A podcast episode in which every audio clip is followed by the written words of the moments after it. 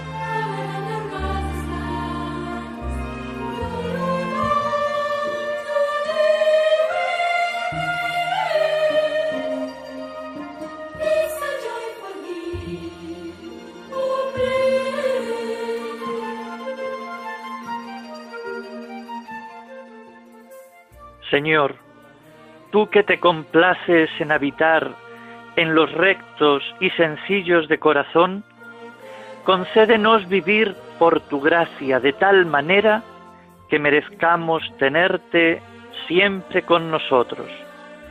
Por nuestro Señor Jesucristo, tu Hijo, que vive y reina contigo en la unidad del Espíritu Santo y es Dios por los siglos de los siglos.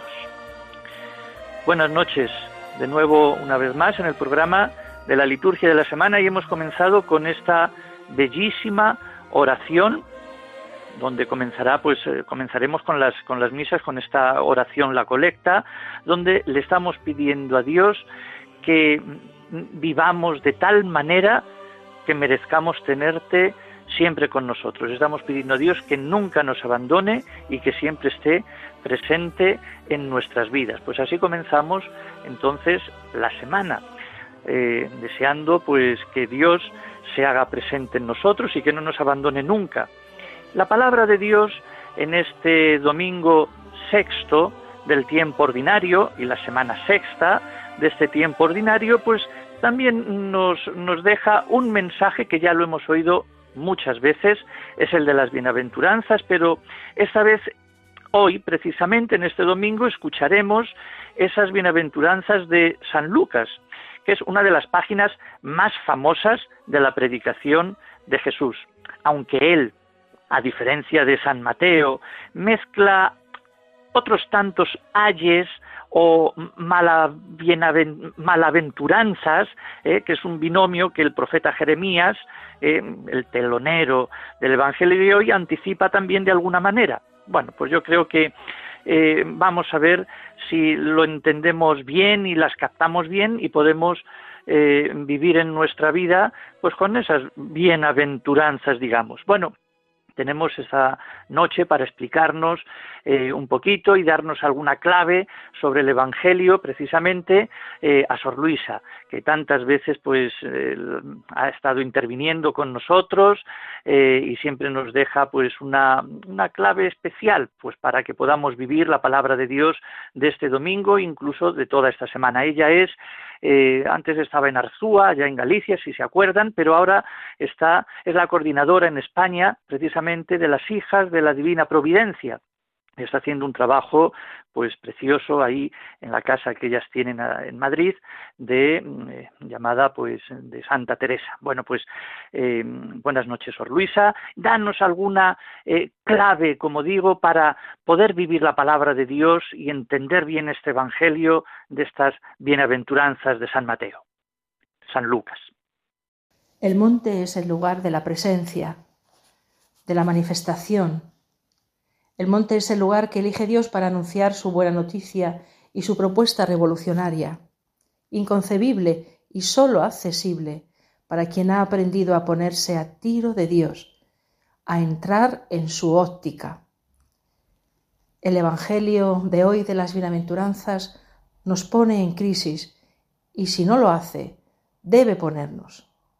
Nuestro reto es salir de nuestras certezas y áreas de confort y subir al monte del Señor donde Él nos espera, donde se revela, para hablarnos al corazón. Comencemos pues nuestra escalada decididamente y sin miedo. Dice Jesús, bienaventurados los pobres, los que se fían de Dios y ponen en Él su única riqueza. Dios nos promete el reino, gozar de su presencia para siempre. Bienaventurados, dice Jesús, los que ahora tenéis hambre, los que sufren la exclusión y la marginalidad, pero también los que tienen hambre y sed de Dios. Dios nos asegura que seremos saciados. Esta es nuestra fe y esta es nuestra esperanza. Bienaventurados los que lloran. Qué paradoja. El Dios fiel nos promete una felicidad plena. Dios llama dichosos a los que sufren por diferentes razones, que son tantos. Y Dios nos promete una recompensa duradera en el cielo, pero también en la tierra, porque ser de Dios, vivir y cumplir su palabra, es ya recompensa suficiente. Dios también nos pone en alerta de lo que sucede si no conectamos con Él. No quiere meternos miedo. Dios no es el Dios del temor, sino del amor. Quiere solamente darnos luz, porque Él nunca nos dejará solos. Jesús nos manda no solo a vivir las bienaventuranzas, que son su carta de presentación, sino también a anunciar ese estilo, esa óptica, ese desafío, más con nuestra vida que con nuestros sermones.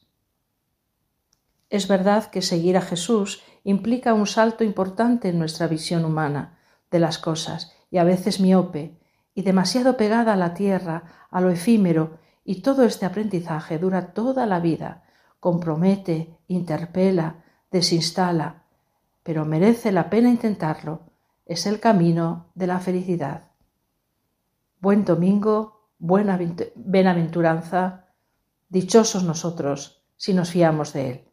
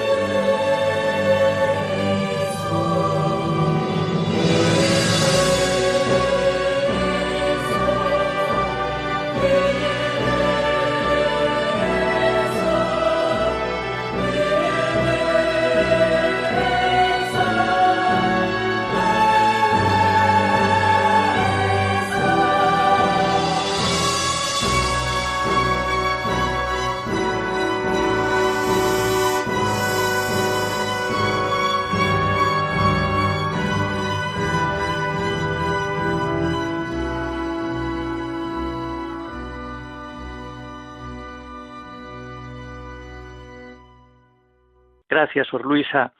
Eh, bueno, en nuestra sociedad eh, se considera, pues sí, efectivamente, eh, una sociedad un tanto en crisis, porque, como tú dices, nos deja un poco en crisis también esto de las bienaventuranzas, y es que, en definitiva, se considera felices a los ricos y a los que tienen éxito, o a los que gozan de salud, y a los que son aplaudidos por todos. Pero Jesús piensa de otra manera. Esto nos recuerda que ser cristianos, efectivamente, no es nada fácil, eh, que no consiste solo en estar bautizados o en hacer unos rezos o llevar unos distintivos, sino en creer a Jesús, a fiarse de lo que nos enseña y en seguir sus criterios de vida, aunque nos parezcan un tanto paradójicos, digamos. Seguros de que nos está eh, señalando una felicidad más definitiva que las que nos puede ofrecer este mundo. Así que lo que significan las bienaventuranzas es que no debemos poner nuestro corazón en los asuntos materiales y en los éxitos de la sociedad. Jesús llama felices precisamente a los que están vacíos de sí mismos y abiertos a Dios, y lamenta la suerte de los autosuficientes y, satisfechos, porque se están, en el fondo, engañando. Los pobres son felices porque Dios los tiene por preferidos. Ese Dios que derriba a los potentados de sus tronos y ensalza a los humildes y despide vacíos a los que se creen ricos y llena de bienes a los pobres, como cantó María en ese Magnificat. Pues por lo tanto, que vivamos precisamente con esa felicidad. Son felices estos, a pesar de sufrir mucho, porque están abiertos a Dios, no pierden la paz ni el sentido de la vida eh, y porque no han puesto su, su felicidad en las riquezas ni en el prestigio humano. Gracias por, esta, mm, por este comentario y estas hermosas también palabras que nos has dejado pues para que las pensamos y sobre todo para que las cumplamos.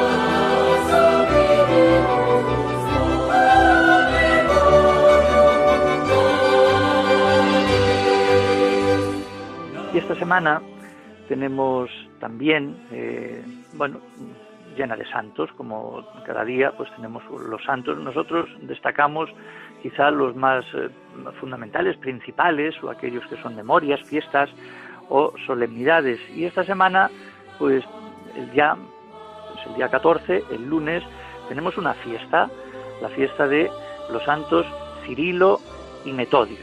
Bueno, pues estos santos también conocidos como los apóstoles eslavos, fueron dos hermanos eh, procedentes de Tesalónica, en el imperio bizantino, que se convirtieron en grandes misioneros del cristianismo, eh, primero pues en, una región eh, de, más o menos del Asia Menor, hacia en, el oriente, y luego también después en el imperio la, de la Gran Moravia.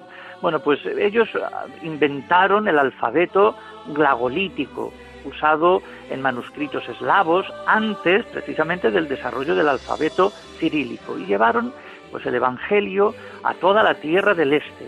De ahí que son patronos de Europa.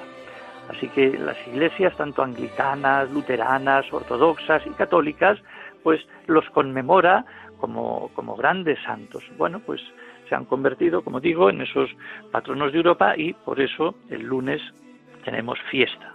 La fiesta significa que hay gloria en la misa, que las lecturas son propias de los santos Cirilo y Metodio y bueno, pues si se quieren hacer también preces especiales, pues también se pueden hacer pues recordando precisamente a, a Europa. Y luego pues tenemos también en esta semana, no tenemos grandes santos destacados, todos son destacados, pero no tenemos así una memoria así obligatoria, ni ninguna fiesta, ni ninguna solemnidad, aparte de estas, de San Cirilo y San Metodio, pero quisiera yo hacer un pequeño subrayado precisamente el jueves, día 17, porque tenemos unos santos que son los siete santos fundadores. Eh, es decir, eh, la orden de los siervos de María, conocida también como servitas, que fue fundada en Florencia el 15 de agosto del año 1233. Y precisamente esta orden de los siervos de María fue fundada por siete hombres llamados precisamente los siete santos fundadores. Y celebramos pues este jueves pues a estos siete santos fundadores. Estos pertenecían eh, en un principio, en el inicio así un poco de su, de su trayectoria cristiana, a una cofradía dedicada a la veneración de la Virgen María, cuyo estilo de vida eh, se enclavaba en el Evangelio, en la fraternidad y en el servicio, siguiendo el modelo trazado por María. Se dice eh, que los siete fundadores son un único caso en la Iglesia Católica, pues no hay testimonio alguno, ni anterior ni posterior, de una fundación de una congregación religiosa realizada por siete personas. Como bien saben, pues las congregaciones las funda pues una persona o dos, como mucho, un fundador o un cofundador, pero siete personas a la vez, pues es un caso de, de excepción. Bueno, los nombres de todos estos no se conocen con certeza. La tradición les ha llamado, pues, eh, buen hijo a uno, eh, bonayunta a otro, mm, maneto, eh, amadio, sosteño, Hugo y un tal Alejo. Bueno, pues el Papa León XIII los canonizó a los siete el 15 de enero del año 1888. El más conocido de todos ellos parece ser que fue Alejo, quien vivió lo suficiente para ver expandida la congregación. Por lo tanto, los siervos de María, los servitas, nacen para introducir mejor en la sociedad y en el mundo el cariño, la devoción y el oficio de la Beata Virgen María. Por lo tanto, la razón de los servitas es ser una viva corona mariana de cantos y alabanzas tributados a Dios por medio de la Virgen. Bueno, pues que recordemos que este jueves, eh, aunque no se celebra, mm, digamos, porque no es una memoria así, mm, digamos, mundial, pero esta orden eh, de los siervos de María, pues celebrarán pues este día con solemnidad, porque es la fiesta de sus digamos, siete santos fundadores. Pues felicitaciones para esta congregación y también para todos nosotros, porque en definitiva eh, María y su influjo pues llega pues a muchas personas a lo largo de la historia, como bien sabemos.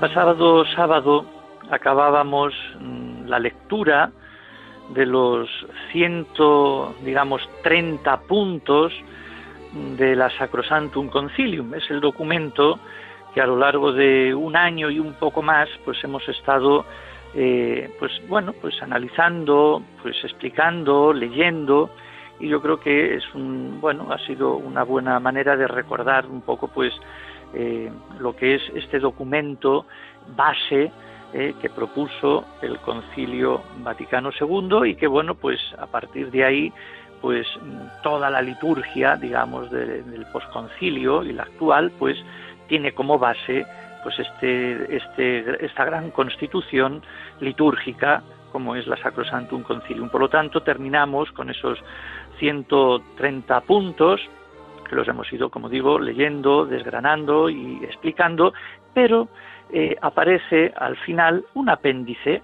ya pues para concluir, un apéndice que dice declaración de la Sacrosantum Concilium Vaticano II sobre la revisión del calendario. Es un apéndice, una anotación, y ya con esto pues eh, concluimos, porque así es como termina también el, documento. Y yo creo que me parece interesante pues eh, finalizar también pues con este, con este apéndice. Dice así esta, digamos, este apéndice de declaración que, con la que termina eh, este, esta Constitución. Dice, el Sacrosanto Concilio Ecuménico Vaticano II, reconociendo la importancia de los deseos de muchos con respecto a la fijación de la fiesta de la Pascua en un domingo determinado y a la estabilización del calendario después de examinar cuidadosamente las consecuencias que podrían seguirse de la introducción de un nuevo calendario, declara lo siguiente. 1. El Sacrosanto Concilio no se opone a que la fiesta de Pascua se fije en un domingo determinado dentro del calendario gregoriano, con tal que den su asentimiento todos los que están interesados, especialmente los hermanos separados de la comunión con la sede apostólica. Bueno, pues ahí tenemos un primer, eh, digamos, punto que al parecer que el concilio, pues, a instancias de lo que de los obispos y de tantas eh, personas decían, que se fije la Semana Santa, es decir, el domingo de resurrección, en un día fijo, no que esté pues bailando en el calendario entre marzo y abril sino que se quede fijo el domingo de resurrección, pues e, en un día. Bueno, pues esto no se opone el concilio y se ha ido estudiando a lo largo, pues digamos, de estas décadas, ¿eh? desde aquel, digamos, año 1963 que se quedó, que quedó escrito esto, bueno, pues se ha ido dando, pues, ciertos pasos. Luego, un segundo punto dice, además, el Sacrosanto Concilio declara que no se opone tampoco a las gestiones ordenadas a introducir un calendario perpetuo en la sociedad civil. La Iglesia no se opone a los diversos proyectos que se están elaborando para establecer el calendario perpetuo e introducirlo en la sociedad civil, con tal que conserven y garanticen la semana de siete días con el domingo, sin añadir ningún día, que quede al margen de la semana, de modo que la sucesión de las semanas se mantenga intacta, a no ser que se presenten razones gravísimas de las que juzgará la sede apostólica.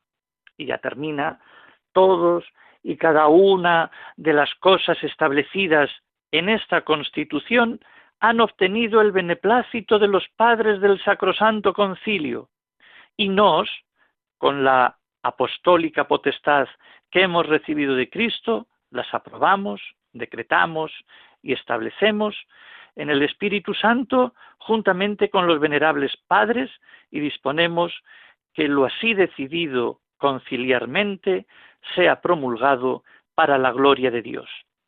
Y firma eh, el Papa Pablo VI, obispo de la Iglesia Católica, dado en Roma a 4 de diciembre de 1963 en San Pedro. Bueno, pues así como acaba, digamos, esta constitución litúrgica con estos apuntes, digamos, o estas dos eh, declaraciones finales que, bueno, pues dejo que nos las explique un poco más cómo está esa situación de dejar un día fijo eh, el domingo de la de, resurrección, es decir, el día de la Pascua, cómo está todo este, digamos, este trabajo que se, se está haciendo, si va a ser así, si no va a ser así, bueno, y para ello pues le he pedido pues a un, a un experto precisamente de, este del calendario y de todas estas esta fijación de, declaraciones pues al padre José Antonio Goni que es canónico y también maestro de ceremonias ahí en Pamplona y profesor de liturgia pues para que nos explique un poco pues este este apéndice eh, que hemos estado leyendo y que nos cuente cómo cómo ha quedado y cómo queda esto de la Pascua en un día fijo. La Constitución sobre liturgia del Concilio Vaticano II termina con una declaración sobre el calendario que tiene dos apartados. Un primer apartado que se refiere al calendario religioso, en el que se habla de la fecha de la Pascua, y otra disposición sobre el calendario civil. La disposición sobre la fiesta de la Pascua hace referencia a que no tiene problema el concilio, la Iglesia, en que se fije una fecha fija para la fiesta de la Pascua. La fecha de la Pascua, siguiendo la tradición judía a la cual se remonta la Pascua, está eh, la luna llena de primavera. Con la primera luna llena de primavera, los judíos celebraban la Pascua y también Jesús celebró su última cena en esa primera luna llena de primavera.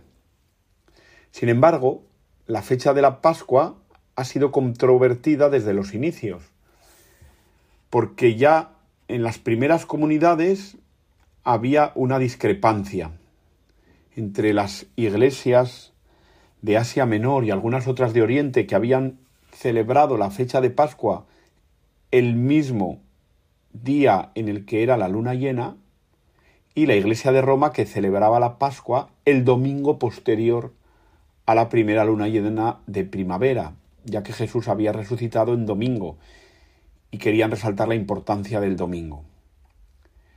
Estas discrepancias quedaron, resueltas al final del siglo II y de una manera ya mm, más determinada quedó establecida la fecha de la Pascua en el concilio de Nicea, en el año 325, el primer, el domingo posterior a la primera luna llena de primavera.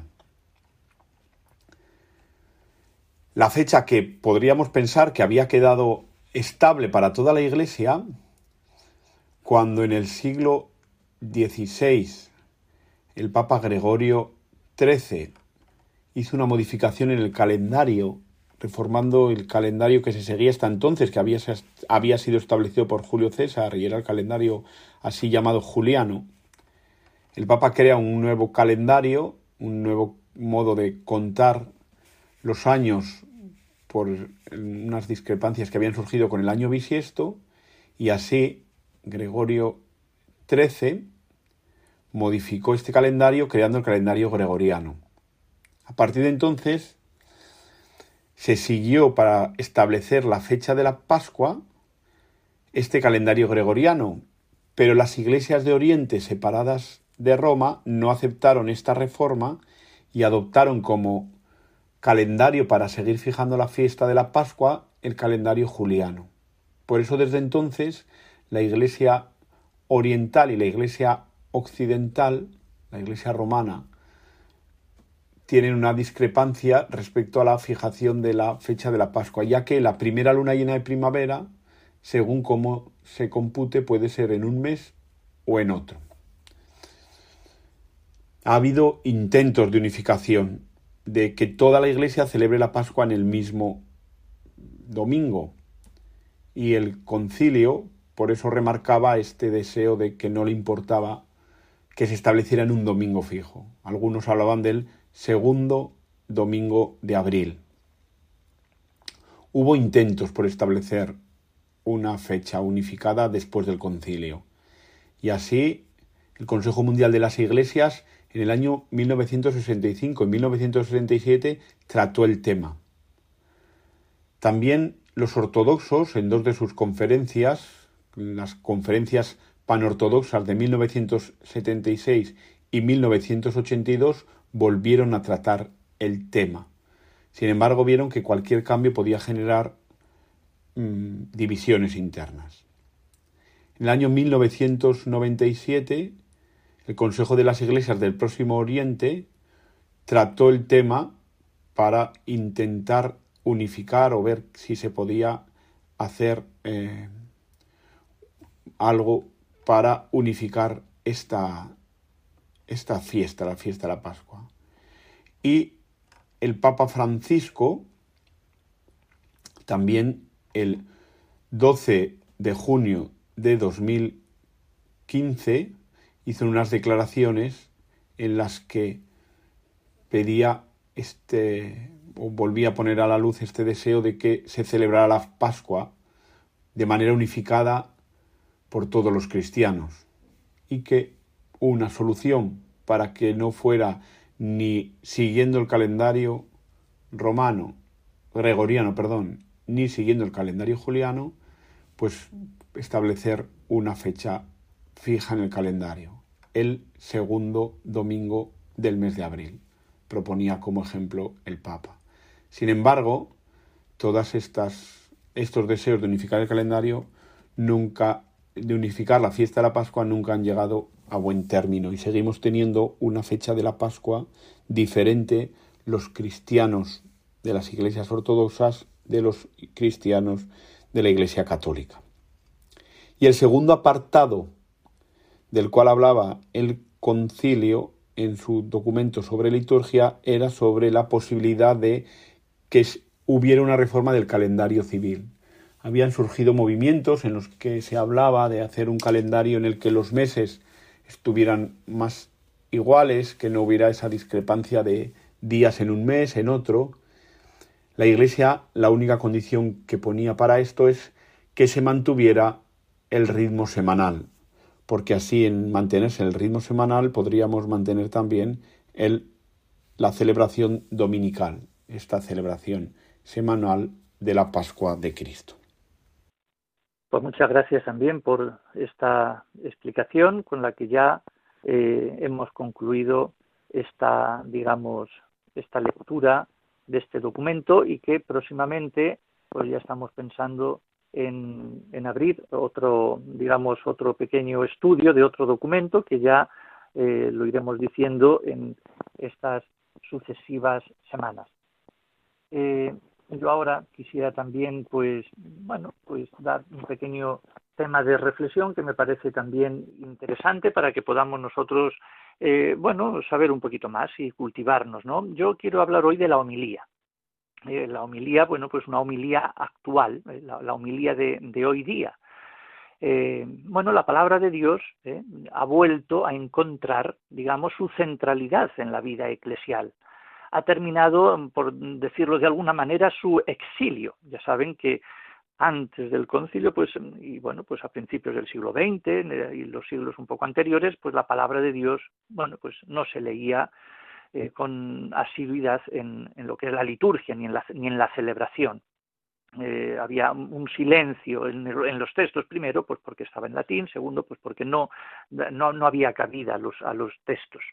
Bueno, pero la realidad, eh, no digamos que aunque hoy día pues se ha abierto, digamos, todo este, todo este asunto de la palabra de Dios, pues la realidad no es tan halagüeña.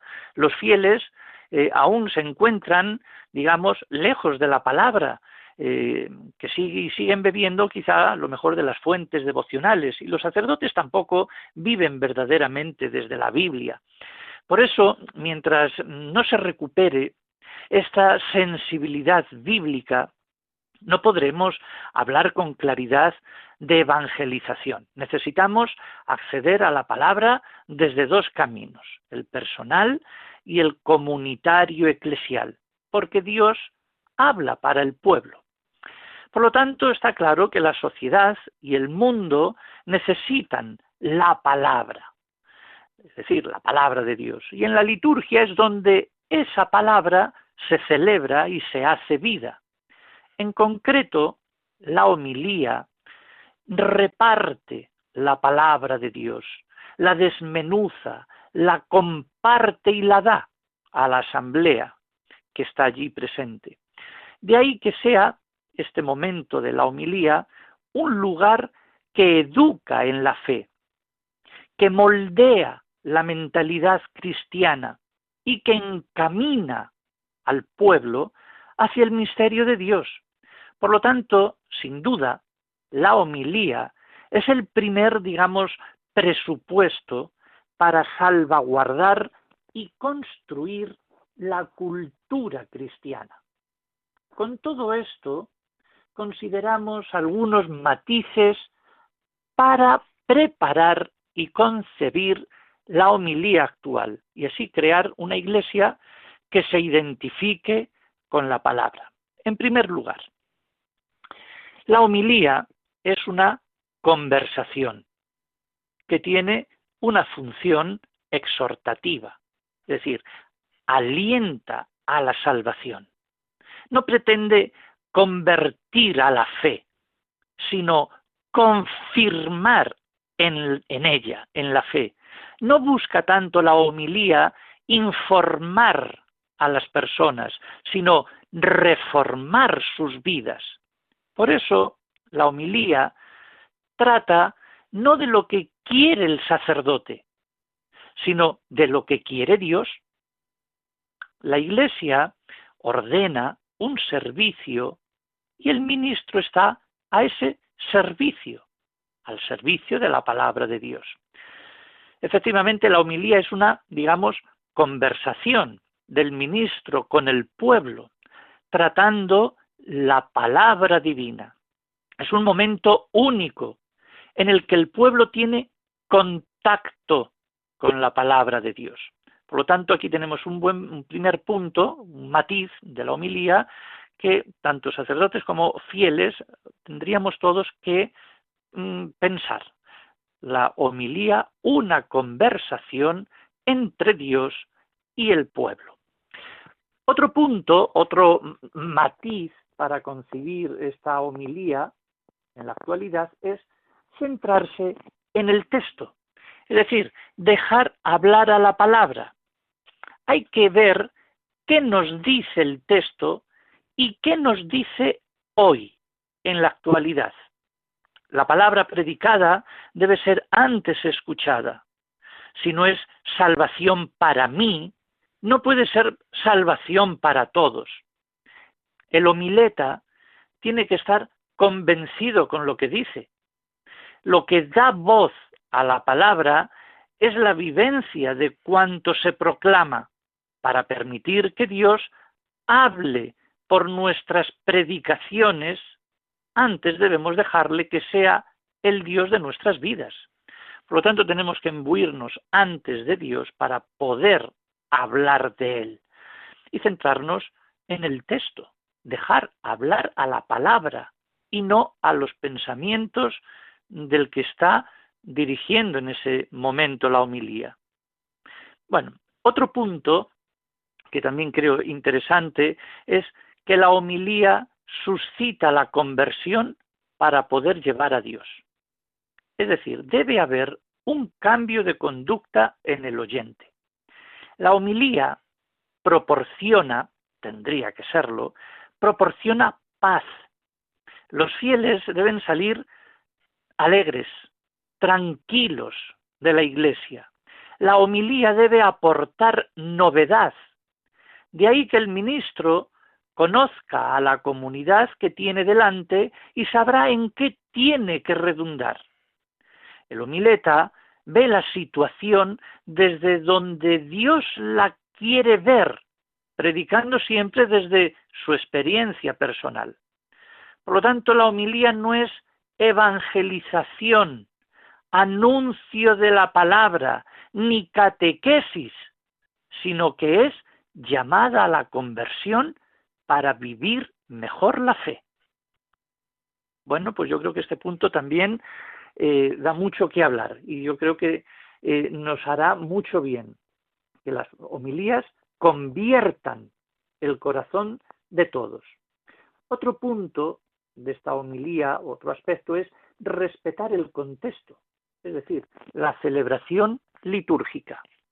La homilía no solo explica las escrituras, no es cuestión de hacer eh, exégesis de hablar solo y exclusivamente de la palabra de Dios, que también, lógicamente, se debe predicar, además, pues de otros textos litúrgicos, oraciones, prefacios, pues también son interpretación eclesial autorizada. Así que la homilía es parte integrante de la celebración y forma parte de la liturgia. Y la liturgia lo es, digamos, toda la celebración y habrá días que a lo mejor haya que predicar o haya que hablar sobre un prefacio o sobre la oración colecta o sobre alguna otra, digamos, eh, algún texto o, o antífona que esté contenido en los textos y en el misal. ¿Por qué no? Otro punto sería atender al oyente para evangelizarlo. El homileta debe saber la situación de su auditorio para que la palabra sea eficaz y significativa. La palabra tiene que tener todo el protagonismo y dejar a Dios que ilumine sus vidas. Por eso el homileta no debe lucirse, sino que sabe situar a Dios en el centro. Y esto pues es otra de las cuestiones quizás un tanto eh, confusas que a lo mejor pues el homileta pues está más a veces para, para lucirse, más que para que Dios se luzca y esté en el centro. Bueno, es un arte, hacer la homilía, lógicamente, es, un arte. Y ya por último, eh, una última anotación es el principal obstáculo para el homileta es sin duda la cultura de la imagen. Es decir, hoy nadie soporta mucha palabrería. Por eso, las ideas esenciales y buenas se deben transmitir con belleza, con elegancia, con un lenguaje que hable al corazón. Por lo tanto, el homileta transmite, vamos a llamarlo así, la afectación. No se puede predicar como si no le afectase ni a él ni a los demás. Tenemos que salir afectados por lo que allí se dice. Eso sí, pocas palabras, pero dichas con elegancia, con belleza y palabras que hablen al corazón, que afecten. Bueno, pues si sirve para algo, aquí tenemos pues estas indicaciones sobre la homilía, digamos, eh, en clave de actualidad.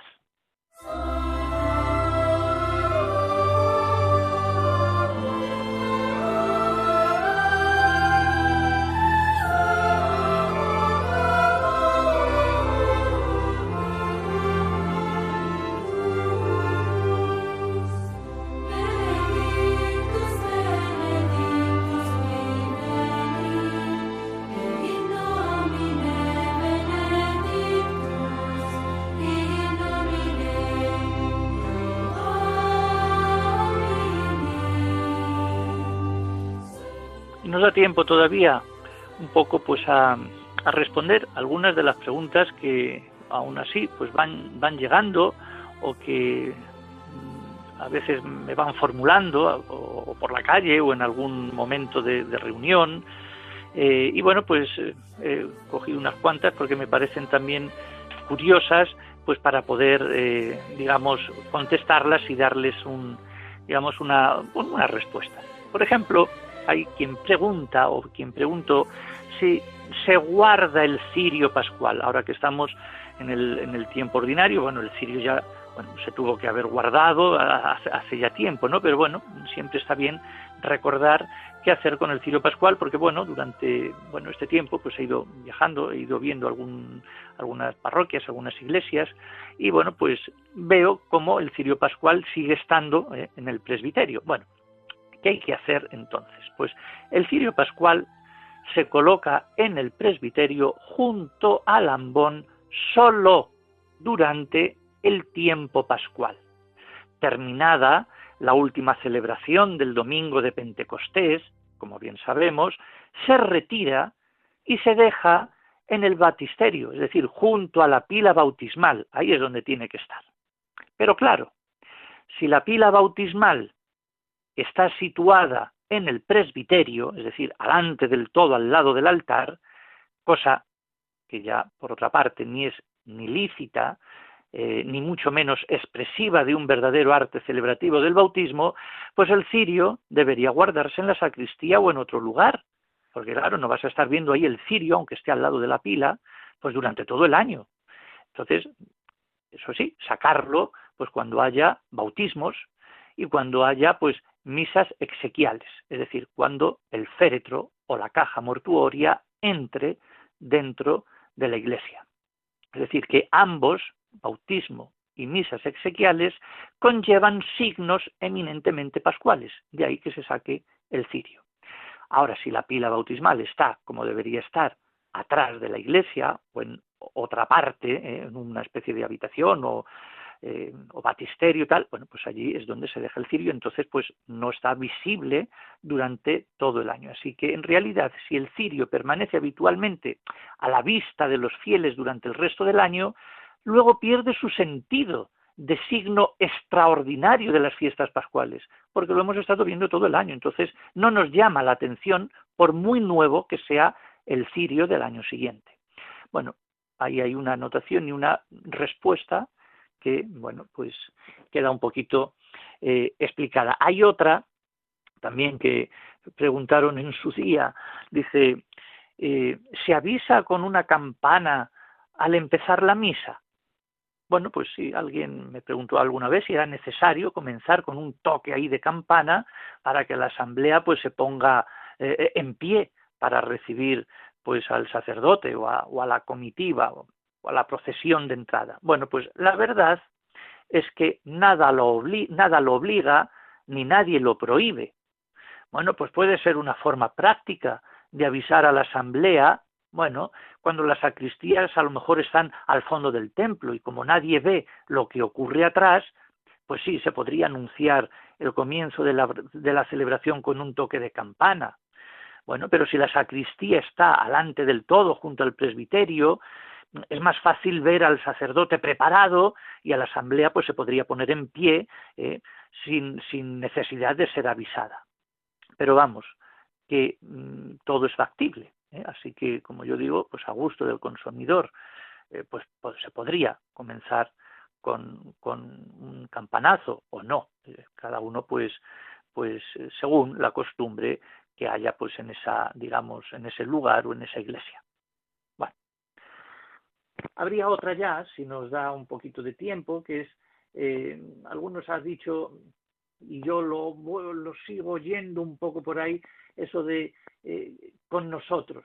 Es decir, muchas veces se escucha el sacerdote que celebra la misa decir pues esta expresión, nos damos fraternalmente la paz o podemos ir en paz o el Señor esté con nosotros. Estas municiones litúrgicas que él hace las pronuncia en calidad de presidente de la celebración, es decir, eh, como signo de Cristo para la asamblea. Por lo tanto, el sacerdote que preside en nombre de Cristo hace las veces de Cristo, es decir, lo representa, lo visibiliza como icono, como signo sacramental suyo. Por eso su misión es la de ser otro Cristo ante los hermanos, que los saluda, los bendice y los envía en nombre de Cristo. Por eso no dice el Señor esté con nosotros, porque Él deja de ser, es decir, Él se convierte en otro Cristo, es Cristo el que da la paz. Cristo es el que bendice, por lo tanto es el Señor esté con vosotros. El Señor eh, daos fraternalmente la paz, vosotros, porque el que está diciendo esa munición, que es el sacerdote o el ministro, el diácono, pues es el es representante de él y en su nombre daos la paz, como diría Cristo, daos la paz, id en paz, etcétera, ¿no? Bueno, pues mm, bueno, pues esto ya está dicho desde hace mucho tiempo, pero bueno, aún así sigue habiendo todavía algunos pues que se incluyen dentro digamos, de, la asamblea, pero es simplemente por este matiz, que el que representa y el que hace las, el que preside, el ministro, hace las veces de Cristo. Es decir, es otro Cristo. Y por último, ya ultimísimo, otra, otra digamos, pregunta así un poco que sacerdotes o dice se puede celebrar la misa sin casulla porque tenemos prisa a lo mejor hay veces que bueno pues prescindir de la casulla eh, puede ser un signo de una mm, concepción teológicamente pobre e incluso falsa de la liturgia en cuanto a acción de la Iglesia.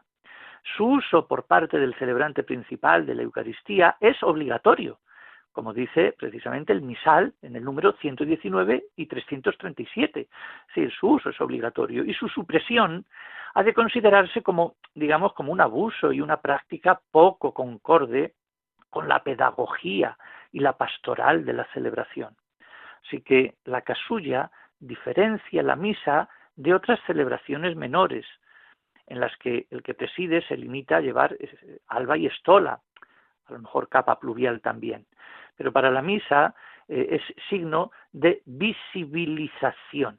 Digamos, incluso sus colores pueden ser un medio pedagógico para que el pueblo advierta los diferentes tiempos litúrgicos y las fiestas y las solemnidades. Bueno, pues interesante también esto y juntamente ya con esto, pues ya concluimos diciendo esto de los, de los altares que a veces son mesas de conferencias o son mostradores. El altar representa a Cristo, es el lugar de las efusiones del Espíritu Santo y muchas veces, pues, eh, encima del altar, pues aparecen gafas, papeles, libros, sí, durante la misa o lo que sea, bueno, pues, eh, y parece que aquello, pues, es una especie de, de, mesa ¿eh? de, conferencias o un mostrador.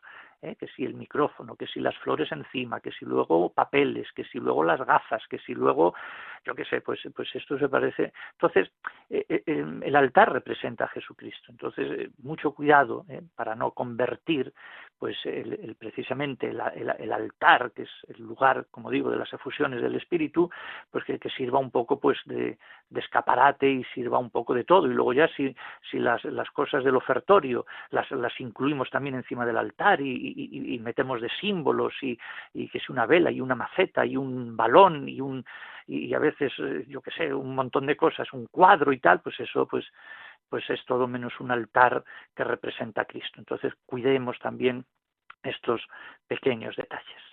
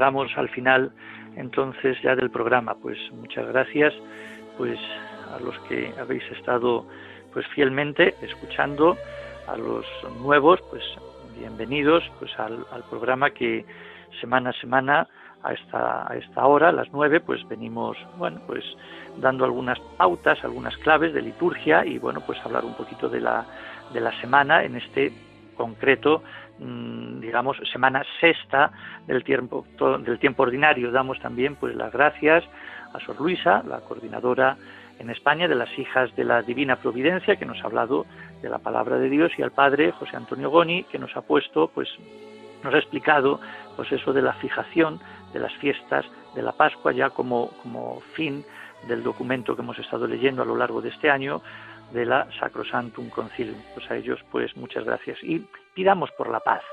Eh, muchas veces decimos, déjame en paz, pues es una frase pronunciada con, con, frecuencia, pero bueno, eh, tenemos que recuperar la paz, una paz que, bueno, pues que no haya violencias, que haya pues sinceridad de amarnos unos a otros, y, bueno, pues eh, vivir aquí y ahora, vivir sencillamente el día a día, vivamos y no estemos anclados en el pasado ni en los recuerdos y mucho menos anticipando acontecimientos que, que a lo mejor ni, ni, ni, puedan venir y, los dejamos pues a rienda suelta de nuestra imaginación. Eso nos hará pues mucho bien. Ni excesos de pasados ni excesos de futuros. Vivamos eh, el aquí y el ahora, el odie, el, el hoy. Eh, y bueno, pues así iremos mucho mejor y nuestra vida estará pues realmente de paz. Pues feliz semana para todos, les dejamos ahora con las noticias de las 10 y que pasen una feliz semana. Bendiciones y hasta el próximo sábado.